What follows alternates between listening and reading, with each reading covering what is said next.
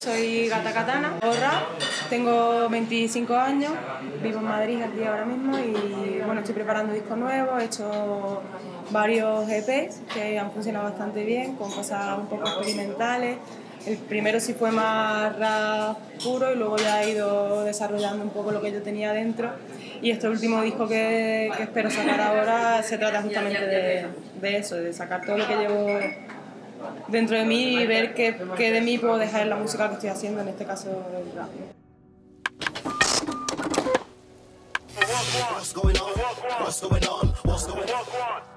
Yo siempre he hecho rap, bueno, también siempre he hecho música, antes cantaba flamenco, luego he cantado diferentes cosas, pero yo creo que está dentro del rap, no deja de ser rap, aunque tiene matices pues, de, de muchas músicas que yo escucho, de muchas músicas que yo soy, ¿no?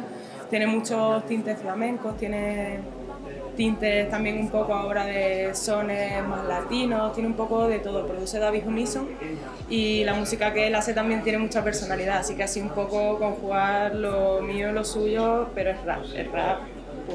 Siempre he tenido la espinita ¿no? de hacer un larga duración, que tuviera un concepto ya claro, más profundo.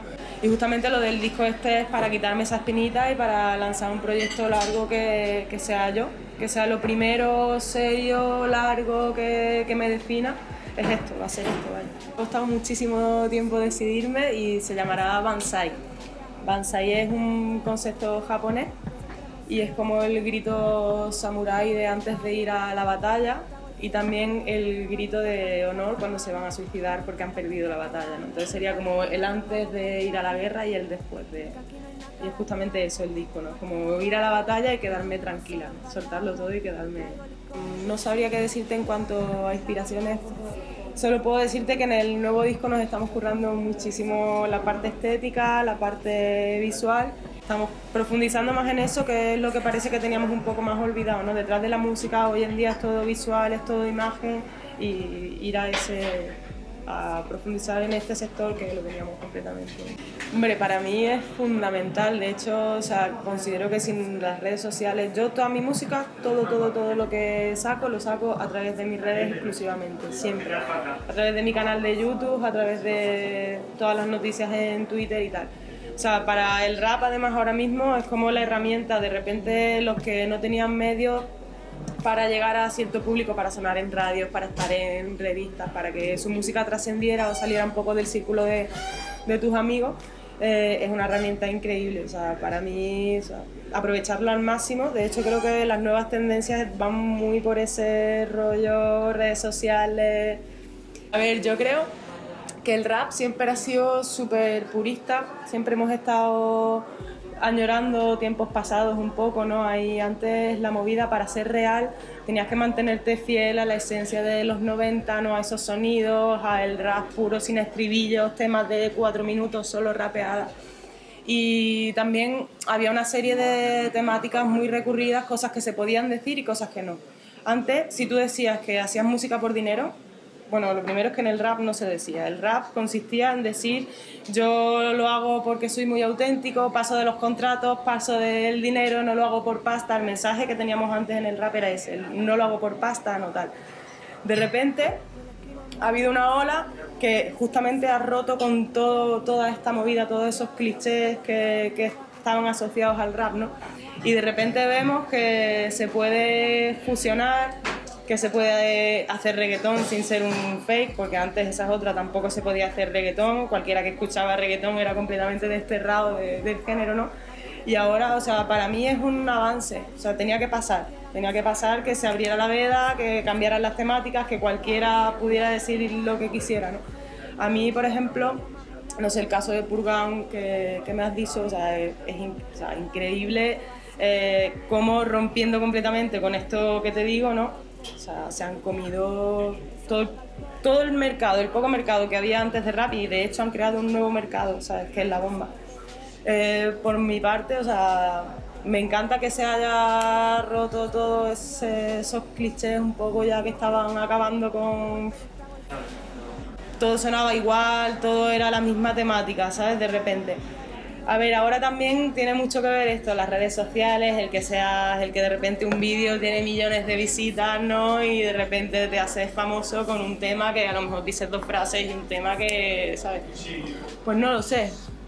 Eh, yo considero que resumir es arte, ¿sabes? Que si consigues hacer una cosa tan llamativa y hacerlo guay, incluso si tú quieres decir que lo haces por pasta, que te interesa la pasta y que o eres una tía y dices que te gusta mover el culo, que te gusta este rollo, me mola el reggaetón, ¿por qué no? Para mí es una liberación.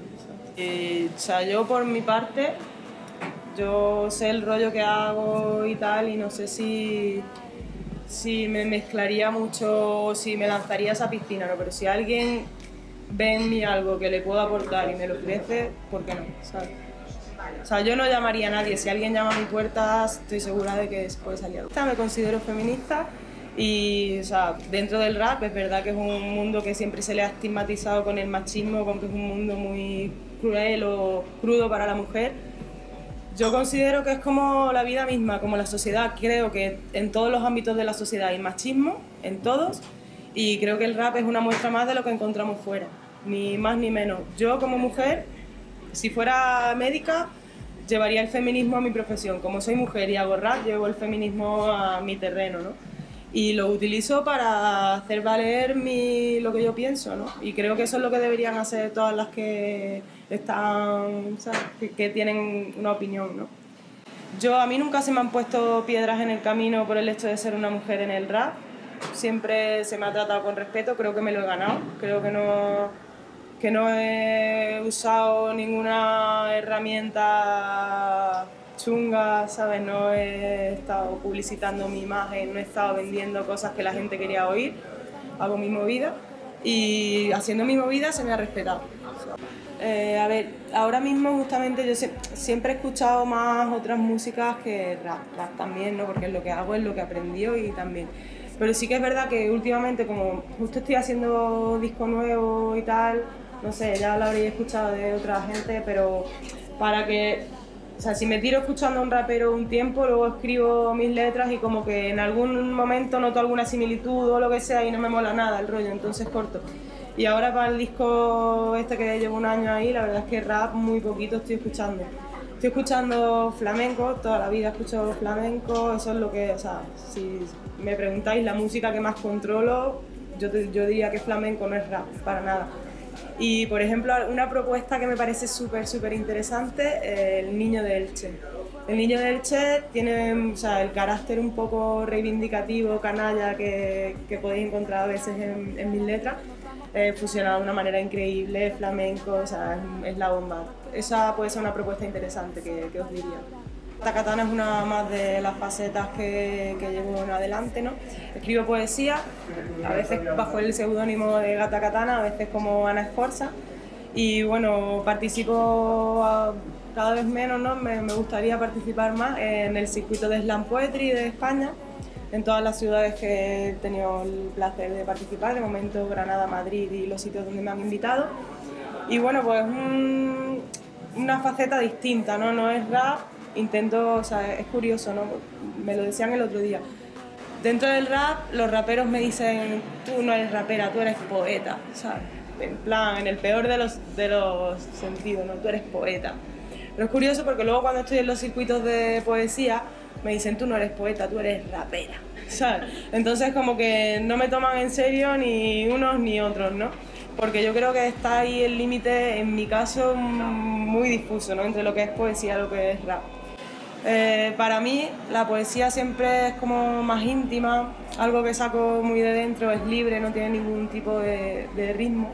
El rap es música, el rap tiene que sobre todo sonar bien. Cuando hago rap lo que estoy haciendo es música, quiero que suene bonito, que la gente se lo pueda bailar, ¿no? que la gente se lleve algo tal, pero la poesía es muchísimo más, más íntima y digo, o sea, y soy más yo. ¿no? Y voy a sacar un poemario que se llamará La escala de Moss y bueno, esperando a ver si, si, sale ya pronto y si la gente me dice poeta o me dice rapera de repente, ¿no? Pues no lo sé, si hubiera nacido en el siglo XVII hubiera dicho que soy poeta, pero es que nací en el 2016 y los poetas, no sé, son raperos ahora. Entonces, para mí es como un poco lo mismo. Creo que Góngora y Quevedo, que eran de, ese siglo, son raperos, ¿sabes? Son más raperos que muchos de los que hay ahora. Entonces, es un. Yo no sé qué considerarme, es un híbrido, ¿no? Yo de pequeña soñaba ser gata katana. Quería ser como ella, gata katana, como la tipa que, que veis ahora, ¿no? La tipa que veis en los conciertos, la tipa que escribe. ¿Qué pasa? Que a costa de querer ser gata katana, de escribir siendo gata katana, gata katana me ha comido. O sea, se ha comido al autor. Ya no soy Ana, ya no soy esa chiquilla, ya como que el personaje que yo quería ser me ha poseído. La coraza soy yo, ¿sabes? Que me he convertido en el personaje. En el personaje sobre el que escribía esa tipa dura, esa tipa eh, ya soy eso. O sea, si lo proyectas y lo piensas, al final, ¿sabes? Te conviertes en eso.